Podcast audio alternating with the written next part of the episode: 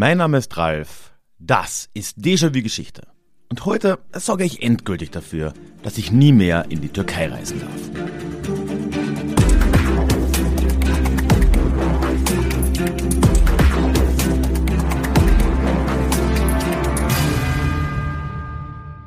Hallo und schön, dass du heute mit dabei bist.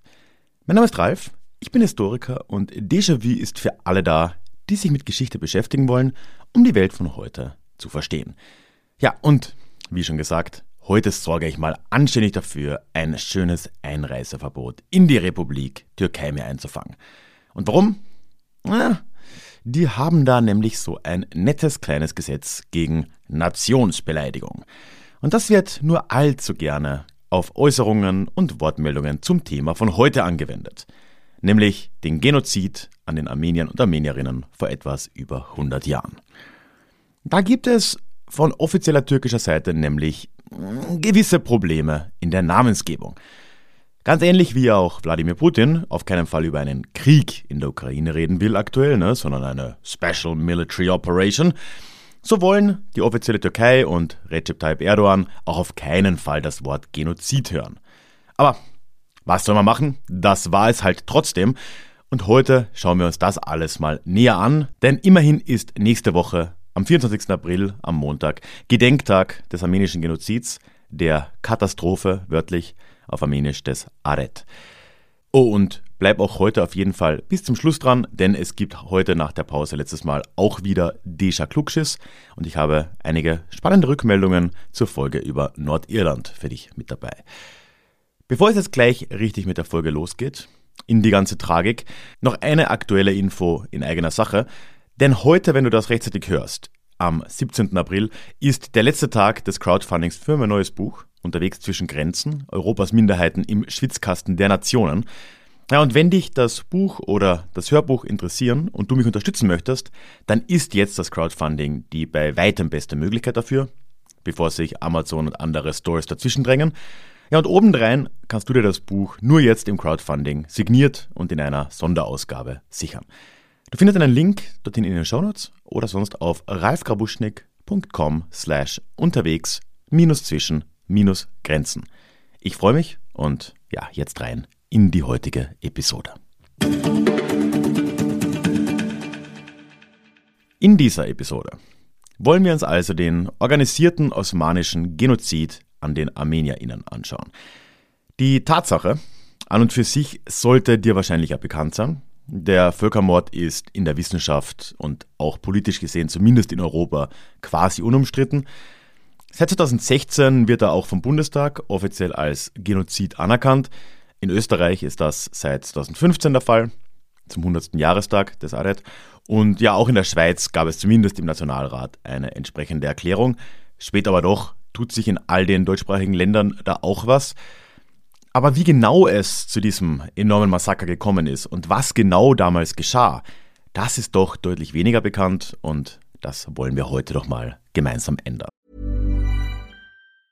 This Mother's Day, celebrate the extraordinary women in your life with a heartfelt gift from Blue Nile. Whether it's for your mom, a mother figure, or yourself as a mom, find that perfect piece to express your love and appreciation.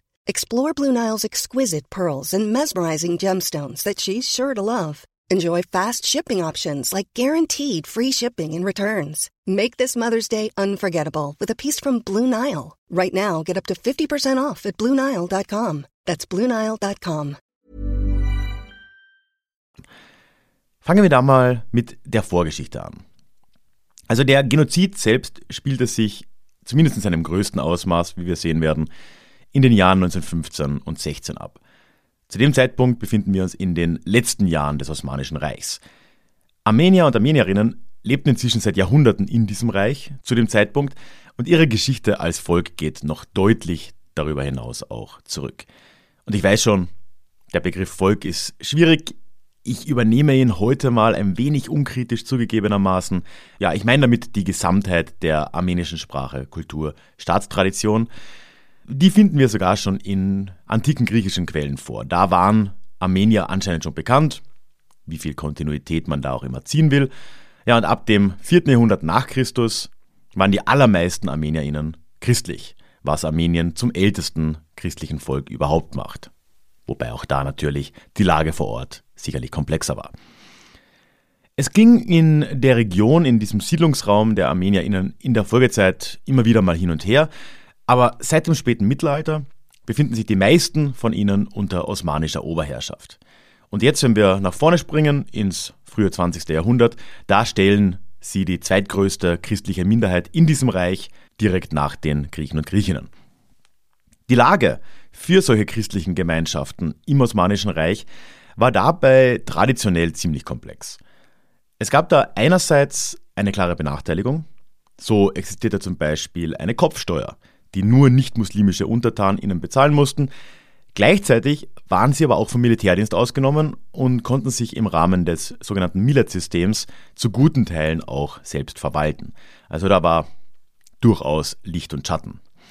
Viele Armenier, hier übrigens zumeist kein Gender nötig, gelangten dann im Reich und in diesem System dann auch zu einigem Wohlstand und waren vor allem als Händler bis in relativ weit entfernte Regionen auch aktiv, so weit westlich wie zum Beispiel ins heutige Rumänien. Da waren armenische Händler eine recht bekannte Präsenz. Ja, und als Handelsschicht ganz allgemein gibt es hier durchaus gewisse Ähnlichkeiten mit Juden und Jüdinnen im restlichen Europa. Ansonsten waren die armenischen Siedlungsgebiete aber vor allem in Ostanatolien angesiedelt, wo ja auch heute der Staat Armenien liegt, und vor allem auch in der Hauptstadt Konstantinopel. Wie andere christliche Communities auch, lebten sie somit, kurz zusammengefasst, für lange Jahre in einer zwar benachteiligten Situation, hatten aber eben wie gesehen doch Gestaltungsmöglichkeiten. Und das war relativ lange so, bis dann irgendwann das 19. Jahrhundert kam. Ja, und da haben wir es mal wieder, ne? 19. Jahrhundert, wir sind im Zeitalter des Nationalismus und der machte eben auch vor dem Osmanischen Reich nicht Halt. Dieses Reich befand sich jetzt im 19. Jahrhundert schon gewaltig in der Krise. Nach einem letzten Höhepunkt Mitte des 17. Jahrhunderts war es eigentlich geopolitisch, militärisch nur noch bergab gegangen und das begann im Kern schon mit der Schlacht am Kahlenberg 1683 vor Wien. Dazu kannst du gerne meine Folge vor Ort anhören die findest du sicher irgendwo. Ja, und äh, Mitte des 19. Jahrhunderts begannen jetzt eben osmanische Regierungen und Sultane auch mit ganz gezielten Versuchen, dieses alte Reich zu reformieren. Diese Phase wird heute zusammenfassend als Tonsimat bezeichnet und umfasst eigentlich alle Klassiker der europäischen Moderne. Das Osmanische Reich sollte zentralisiert werden, militärisch auf die Höhe der Zeit kommen und sich auch industrialisieren. Aber natürlich, wie immer in diesem Jahrhundert, wo so ein Reformprogramm draufsteht, ist meist Nationalismus drin. Und das war auch hier so. Nämlich zunehmend versteht sich jetzt das türkische Volk, die Turksprecherinnen in diesem Reich verstehen sich jetzt zunehmend als Staatsvolk im Osmanischen Reich. Und in diesem Staatsvolk, vor allem von denen getragen, kommen jetzt erstmals liberal-nationale Bewegungen auf. Die erste ist da im 19. Jahrhundert die Bewegung der Jung-Osmanen.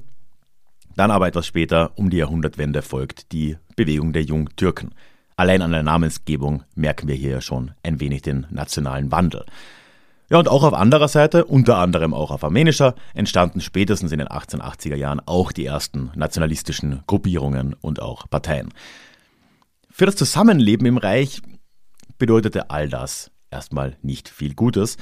Und schon in den 1890er Jahren kommt es erstmals zu enormen blutigen Auseinandersetzungen, über die man heute sicherlich viel mehr reden würde, würden sie nicht so im Schatten von dem stehen, was 20 Jahre später geschehen würde.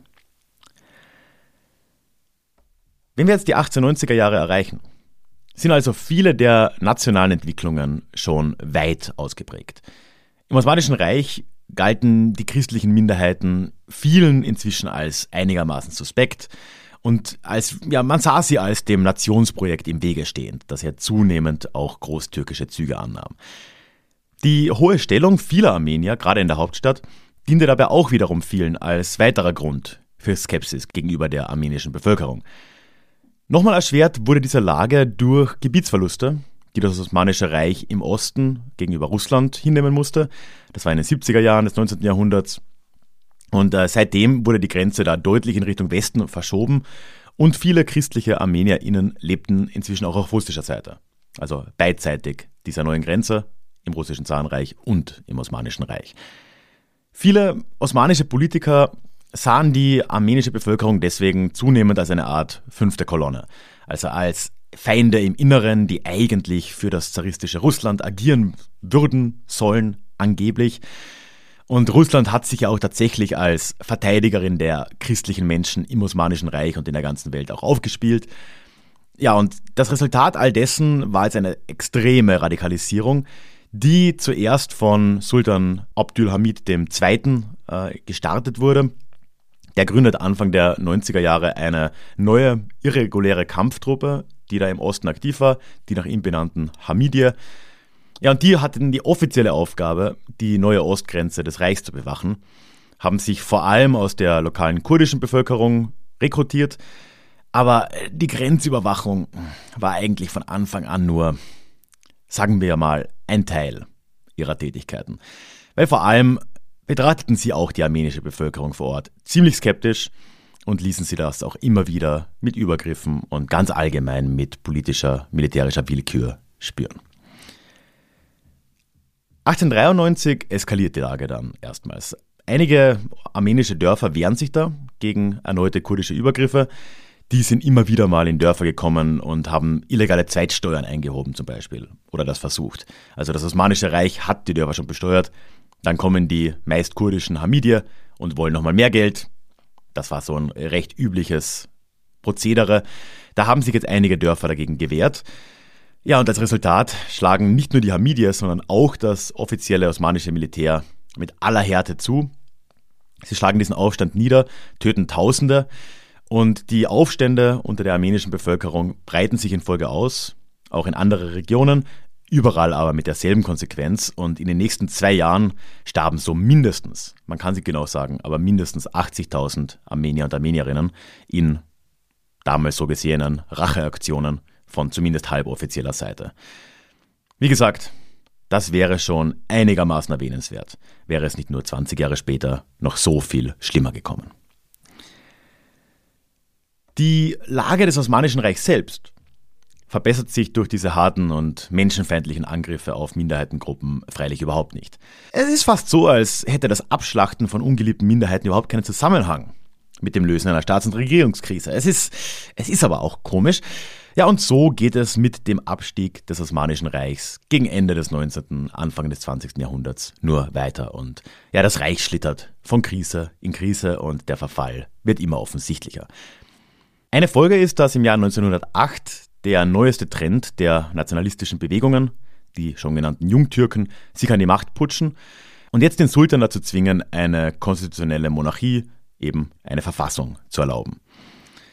Und die Jungtürken, die waren zwar durchaus gemischt. Ne? Da gab es einige liberale Strömungen und auch liberale Ideen, die jetzt auch von Nicht-Türken und Türkinnen geteilt wurden. Also auch griechische oder armenische Organisationen haben Teile der jungtürkischen Agenda und auch die Jungtürken am Anfang noch unterstützt.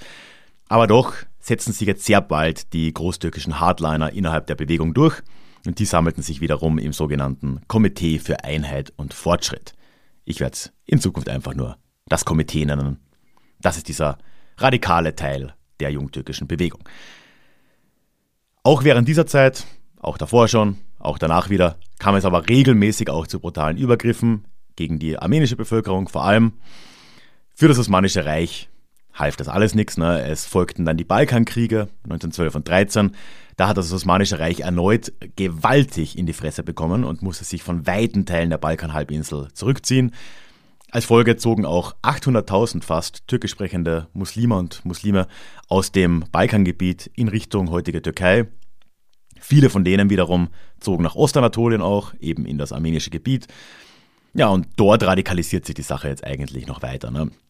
Die Flüchtlinge, die treffen dort jetzt ArmenierInnen vor, also eine andere christliche Minderheit, nachdem sie jetzt gerade von bulgarischen, serbischen, griechischen Nationalisten vom äh, Balkan vertrieben worden waren. Das äh, fanden die offenbar jetzt nicht so sehr befriedigend. Und das Problem war, dass das offizielle Osmanische Reich ihnen in dieser Fehleinschätzung dann doch einigermaßen zustimmte. Und kurz darauf folgt dann auch der Erste Weltkrieg und mit ihm für alle nationalistischen Kräfte im Osmanischen Reich die große Chance.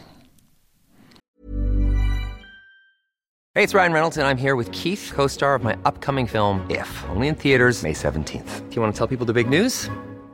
All right, I'll do. Sign up now and you'll get unlimited for $15 a month in six months of Paramount Plus Essential Plan on us. Mintmobile.com slash switch. Upfront payment of $45 equivalent to $15 per month. Unlimited over 40 gigabytes per month. Face lower speeds. Videos at 480p. Active Mint customers by 531.24 get six months of Paramount Plus Essential Plan. Auto renews after six months. Offer ends May 31st, 2024. Separate Paramount Plus registration required. Terms and conditions apply if rated PG.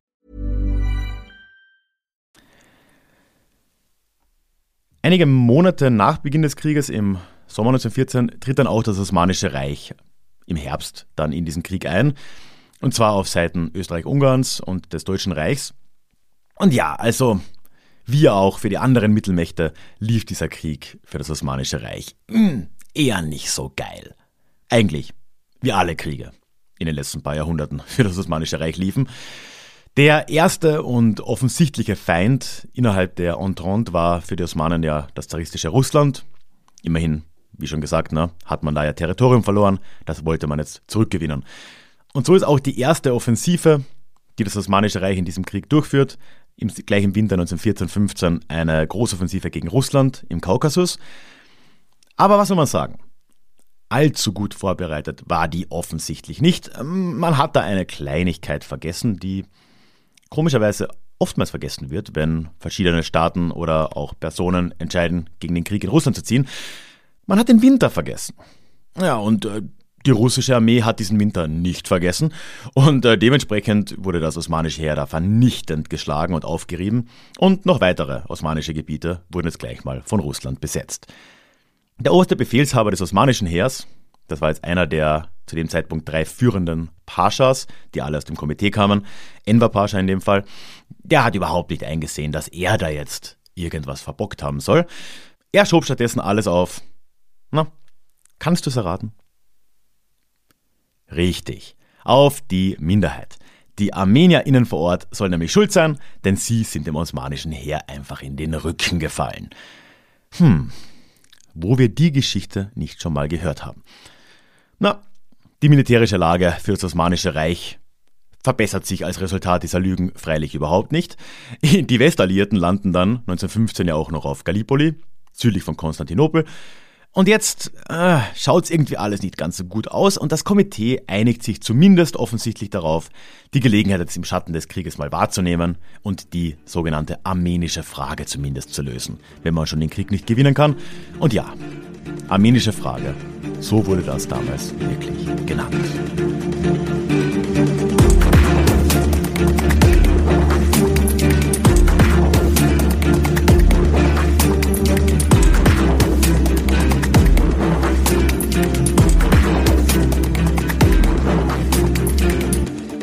Was nun folgt, ist eine der brutalsten orchestrierten Vernichtungsaktionen der Geschichte.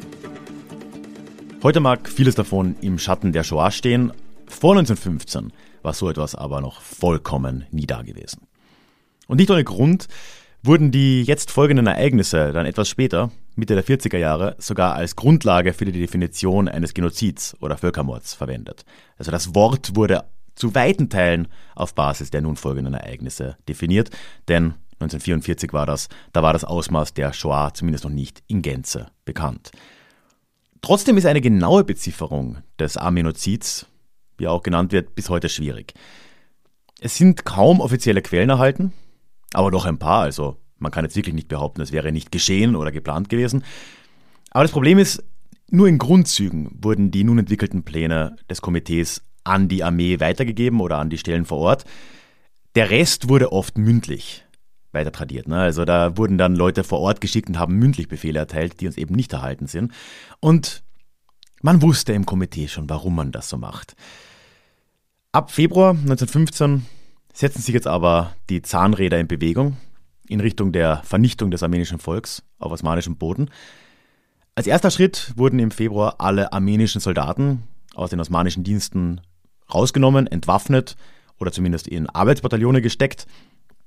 Oftmals war das nur eine Zwischenstation und ein Vorwand. Viele von ihnen mussten sich in den Arbeitsbataillonen in Folge zu Tode arbeiten oder wurden auch kurzerhand etwas später ermordet. Ganz offiziell beginnt der Völkermord dann aber erst am 24. April 1915. An dem Tag wurden hunderte armenische Intellektuelle in der Hauptstadt Konstantinopel festgenommen, um so wurde es wohl gesehen, die Gruppe zu köpfen. Und im Osten, also im Kernsiedlungsgebiet der ArmenierInnen, folgten dann kurz darauf die ersten sogenannten Deportationen. Und das war ein groß angelegtes Programm. Ab Mai wird die armenische Bevölkerung in den ersten Gegenden dann zusammengefasst und sie sollten in Richtung Syrien deportiert werden. Offiziell war das, um sie von der russischen Front zu entfernen, wo sie, wie ja Enver Pascha schon behauptet hatte, ein Sicherheitsrisiko darstellen sollen. In Wirklichkeit geschah das aber auch in Gegenden fernab der Front in genau dem gleichen Ausmaß, also das konnte nicht der ernsthafte Grund sein. Und von einer Deportation konnte eigentlich gar nicht die Rede sein. Weil, wie so oft in der Geschichte, wurden hier unterschiedliche Standards von Anfang an eingesetzt und Deportationen betrafen maximal einen Teil dieser Leute. Mich erinnert diese Sache zum Beispiel auch an den Völkermord in Srebrenica im Bosnienkrieg der 90er Jahre. Da wurden auch vor Abmarsch erstmal, und so hat es sich auch im Osmanischen Reich zugetragen, Männer von Frauen und Kindern getrennt und die allermeisten Männer wurden eben nicht deportiert, sondern sofort vor Ort erschossen. Für den Rest folgten dann Todesmärsche. Zuerst ging es in Richtung Südwesten, Richtung Aleppo. Das bedeutete erstmal Wanderungen durch das Gebirge dort in der Frühsommerhitze. Und auf der anderen Seite war aber keineswegs eine neue Heimat für diese Menschen vorgesehen. Sie fanden sich nicht in irgendwelchen neuen Häusern wieder, deswegen Deportation ist der falsche Begriff, sondern es gab dort nur eilig erbaute Konzentrationslager. Und da blieben sie nur kurz und dann ging es direkt weiter weiter in Richtung Osten in die syrische Wüste. Von Lager zu Lager wurden die Menschen über Monate hinweg getrieben, ganz offensichtlich mit dem Ziel, dass so viele wie nur möglich von ihnen unterwegs schon den Tod finden sollen. Bei einigen wurden da auch richtige Shortcuts verwendet, die wurden einfach mit der Bagdad-Bahn in die Wüste gebracht, also mit dem Zug, und dort aus dem Zug geworfen. Aber daneben fanden auch genügend ganz altmodische Massaker statt. Sowohl in den Konzentrationslagern wie auch unterwegs wurden die Armenier und Armenierinnen immer wieder angegriffen, oft von kurdischen Gruppen, aber nicht immer. Im Norden, in Trapezun zum Beispiel, gab es sogar Aktionen, wo sie auf Schiffe verladen wurden, die dann raus ins Schwarze Meer fuhren. Dort wurden die Menschen über Bord geworfen und nach einigen Stunden kamen dann leere Schiffe in den Hafen zurück. Bis Ende 1915 dauerten die meisten dieser Todesmärsche dann. Aber auch im Folgejahr kam es noch zu weiteren Massakern und Pogromen. Und es ist mangels statistischer Daten quasi unmöglich, die genaue Zahl der Opfer zu beziffern. Aber, und Warnung, ne, jetzt wird es wirklich unglaublich und übelkeiterregend, Schätzungen reichen bis zu 1,5 Millionen ermordete Menschen. Bei einer Gesamtbevölkerungszahl von vielleicht 2 Millionen Armeniern und Armenierinnen im Osmanischen Reich. Das wären drei Viertel. Und bei aller Unsicherheit, auch wenn diese Zahl vielleicht nicht ganz akkurat sein mag, im Millionenbereich ist die Opferzahl mit ziemlicher Sicherheit. Armenische Menschen waren, und das ist wichtig zu erwähnen, aber auch nicht die einzigen Opfer dieser Aktionen. Auch andere christliche Gruppen fanden sich da als Opfer wieder, AssyrerInnen, AramäerInnen in der Region zum Beispiel. Obendrein folgte auf dieser Verfolgungswelle aber ja natürlich auch noch eine enorme Fluchtbewegung derer, die irgendwie überleben konnten. Die ging ebenfalls in alle Richtungen. Viele Überlebende flohen in russisches Gebiet, die Gegend des heutigen Armeniens. Dort kamen dann später neue Kämpfe auf und viele starben dann erst recht. Andere gingen in den weiteren Nahen Osten oder auch bis nach Amerika, nach Europa. Überall reichten diese Fluchtrouten hin. Und eine Folge davon ist auch, dass heute noch ungefähr nur ein Drittel der weltweit sich als armenisch definierenden Menschen im Staat Armenien leben. Neben so vielem anderen ist auch das eine traurige Gemeinsamkeit mit dem jüdischen Volk. Auf Seite des Osmanischen Staates wurde dieser Genozid dann direkt nach Ende des verlorenen Krieges, also 1918 dann, sogar mehr oder weniger anerkannt, wenn auch der Begriff Genozid und Völkermord noch nicht existierten und dementsprechend nicht verwendet wurden. Auf Druck der Siegermächte durchaus, aber doch wurden die Verantwortlichen, sogar auch die drei Paschas, in Konstantinopel dann vor Gericht gestellt und sie wurden allesamt und noch ein paar andere zu Tode verurteilt. Vollstreckt werden konnten da wirklich nur ein Bruchteil dieser Urteile, weil vor allem auch die drei Paschas und viele andere schon geflohen waren. Im Falle der drei Paschas übrigens alle drei nach Deutschland zum Verbündeten, die sie ja da auch rausgeholt haben. Einer von ihnen fiel dann später in Zentralasien bei kriegerischen Auseinandersetzungen und starb dort eben. Und die anderen beiden wurden schließlich im Rahmen einer armenischen Racheaktion namens Operation Nemesis ermordet. Aber auf politischer Ebene tat sich danach eigentlich kaum etwas. Seit der Machtübernahme Kemal Atatürks und der Gründung der neuen Republik Türkei ging es dann mit der Anerkennung auch rapide zurück. Atatürk selbst hat die Massaker zwar zuvor durchaus noch anerkannt, aber seit Staatsgründung 1923 sollte darüber eigentlich nicht mehr geredet werden. Seit nun schon 100 Jahren weigert sich die offizielle Türkei also diese, und ich möchte erinnern, in weitesten Teilen bewiesene und von kaum einem ernsthaften Historiker, einer ernsthaften Historikerin angezweifelten Ereignisse als das anzuerkennen, was sie waren. Ein Völkermord. Ein Genozid. Der staatlich koordinierte Versuch, ein Volk, eine Kultur und alle ihr Zugehörigen zu vernichten. International hat sich die Lage und Bekanntheit all dessen zwar schon verbessert, wie schon anfangs gesagt, die meisten europäischen Staaten haben den Genozid inzwischen anerkannt, auch die deutschsprachigen Staaten. Seit Joe Biden tun das auch die USA. Aber doch bleibt es nach wie vor enorm wichtig, an diese Unmenschlichkeit zu erinnern. Gerade an einem Tag wie dem kommenden Montag, dem 24. April, dem Jahrestag dieses Verbrechens gegen die Menschlichkeit, dem Aret der Katastrophe. Ja, ich werde nächsten Montag auf jeden Fall dran denken. Und wer weiß, tu das doch vielleicht auch mal.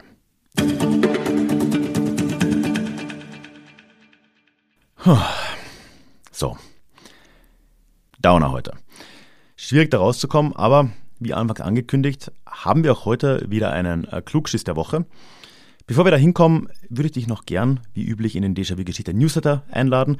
Du findest da einen Link dorthin in den Show Notes. Da erzähle ich dir auch mehr darüber. Sonst auf ralfgrabuschnick.com slash newsletter. Aber ich würde sagen, wir kommen jetzt erstmal zum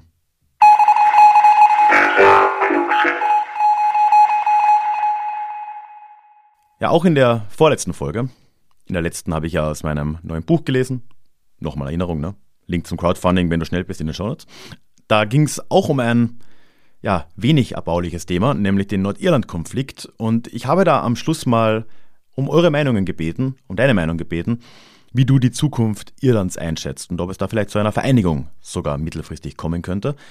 Und ich habe da zwei Rückmeldungen insbesondere bekommen, die in unterschiedliche Richtungen gehen, die ich gerne mit dir teilen möchte. Beide kamen über den Newsletter rein. Einmal hat Susanne geschrieben, Zitat, eine Bewegung in Richtung irischer Einheit halte ich für äußerst unwahrscheinlich.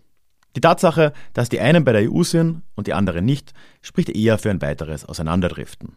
Aber ich habe keine Ahnung. Es ist ein gewisser Pessimismus, der da aus mir spricht. Aber einen Filmtipp habe ich für dich. Banshees of Inisherin. Ich fand den Film großartig. Eine Allegorie des Bürgerkriegs. Ja, danke, Susanne. Ich kann es auch nicht einschätzen. Tatsächlich, ich halte es vielleicht für weniger unwahrscheinlich als du. Aber gut, da kommt gleich noch eine äh, Rückmeldung. Aber ich möchte auch noch tatsächlich über diesen Film kurz reden. Den würde ich nämlich auch allen empfehlen. Ich war zufällig im Februar nämlich im Kino. Ich versuche ab und zu mal Zeit allein zu verbringen kann man ja üben, ne? Und diese Alone Time. Und versuchte halt mit Dingen zu füllen, die man sonst in Gesellschaft macht. Und dann bin ich kurzerhand allein ins Kino gegangen und habe da am selben Tag einfach einen Film ausgesucht, ohne zu schauen, was es ist. Und das war eben Banshees of Inisherin. Wirklich ein toller, toller Film. Sehr verstörend in Teilen. Sehr irisch. Ich will nicht spoilern. Aber wenn du einen ja, spannenden Film, der wirklich eine Allegorie auf diesen Bürgerkrieg ist, was ich übrigens bis zu deiner Rückmeldung, Susanne, nicht so in der Gänze übrigens gecheckt habe, jetzt ist mir das deutlich klarer. Da sieht man, ich denke nicht genug nach, glaube ich. Das äh, sei einfach mal hier empfohlen. Banshees of Inisherin. Ja, und dann kam eine Rückmeldung von René, auch im Newsletter. Die kam auf Englisch. Ich werde dann versuchen, es auf Deutsch nochmal zusammenzufassen. Soll ich versuchen, es auf Irisch vorzulesen? Das könnte jetzt peinlich werden, aber ich versuche es einfach mal. In the future, Ireland will be united again. What I can see and hear in the Republic itself at the moment is rather uninterested mindset among the common people. For us, they say it's the same, but they're welcome. The UK can't afford to lose one of its parts. They don't know how the rest will react. Und es tut mir furchtbar leid, soll keine Beleidigung sein. Mein irisches Englisch ist, glaube ich, ein wenig eingerostet. Also René schreibt, er glaubt schon, dass Irland in der Zukunft vereint werden kann oder auch sein wird. Was er selbst in der Republik Irland hört, ist, dass die Leute eher uninteressiert sind, zumindest die Common People, wie er schreibt, also ja, das allgemeine Volk. Die Mehrheitsmeinung, so sagt René, ist, äh, dass es ihnen eigentlich mehr oder weniger egal ist, aber die Nordiren wären willkommen, wenn sie beitreten wollen. Und vor allem kann das Vereinigte Königreich es sich nicht erlauben, einen seiner Teile zu verlieren, weil sie nicht wissen, wie der Rest reagieren würde. Und damit gemeint ist ziemlich sicher vor allem Schottland. Ja, danke auch dir, René. Ich lasse das jetzt inhaltlich, sowohl deins als auch Susannes, eher unkommentiert. Es sind die zwei Seiten der Medaille. Ich tendiere auch dazu zu glauben, dass wir da noch Bewegungen hin zu einer vielleicht doch Vereinigung in irgendeiner Form sehen werden könnten. Aber das ist natürlich offen. Ich habe jetzt noch für diese Woche auch eine Frage. Und da geht es mir um den Jahrestag des Arete, der jetzt am 24. April, wie mehrfach erwähnt, stattfindet. Hier begehen wir jetzt, oh je Kopfrechnen, 108 Jahre armenischen Genozid. Und ich muss zugeben, ich habe von diesem Jahrestag noch nie etwas mitbekommen. Der 24. April sagt mir in dieser Hinsicht gar nichts bisher. Und da habe ich jetzt zwei Fragen. Erstens, wie geht's dir damit? Hast du das schon irgendwann mal mitbekommen? Warst du vielleicht schon mal auf einer Veranstaltung sogar? Hast du irgendeinen Bezug dazu? Und zweitens, wie schätzt du ganz allgemein auch die Rolle von solchen Jahrestagen ein? Haben die einen Wert? Helfen die dabei, dass wir uns kollektiv an Ereignisse erinnern? Oder ist das ohnehin schon irgendwie alles zu viel und man nimmt es gar nicht so richtig wahr? Ich schätze, da gibt es sicher Meinungen, fundierte Meinungen, die in beide Richtungen gehen könnten. Ich würde mich sehr freuen, da von dir zu hören. Schreib mir gerne entweder eine E-Mail an die hallo at oder melde dich sonst bei Instagram bei mir. Da heiße ich Déjà wie Geschichte, zusammengeschrieben. Und egal wie du dich meldest, bei der Teilnahme bist du mit der Namensnennung deines Vornamens, wie ihr jetzt immer gehabt, einverstanden. Damit sind wir am Schluss dieser äußerst tristen und tragischen Folge, aber umso wichtigeren Folge, wie ich doch glaube, angekommen. Ich hoffe, sie hat dir gefallen. Ich hoffe, du kannst trotzdem noch jetzt nicht zu deprimiert in den weiteren Tag, Abend, was auch immer es ist, wenn du das hörst, reinstarten. Werbefrei und so vieles anderes mehr gibt es all diese Episoden übrigens im Club. Einen Link dorthin findest du wie üblich in den Shownotes. Lass mir gerne ein Abo da, egal wo du diesen Podcast hörst. Und dann hören wir uns hoffentlich wieder in zwei Wochen in unserem nächsten Déjà-vu. Tschüss. Planning for your next trip?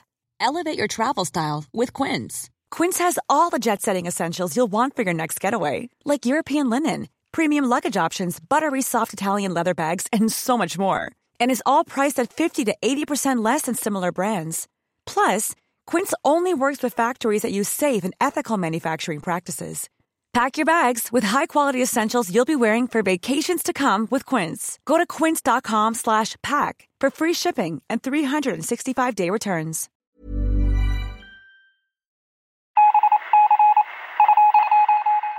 Möchtest du dich noch mehr mit Geschichte beschäftigen?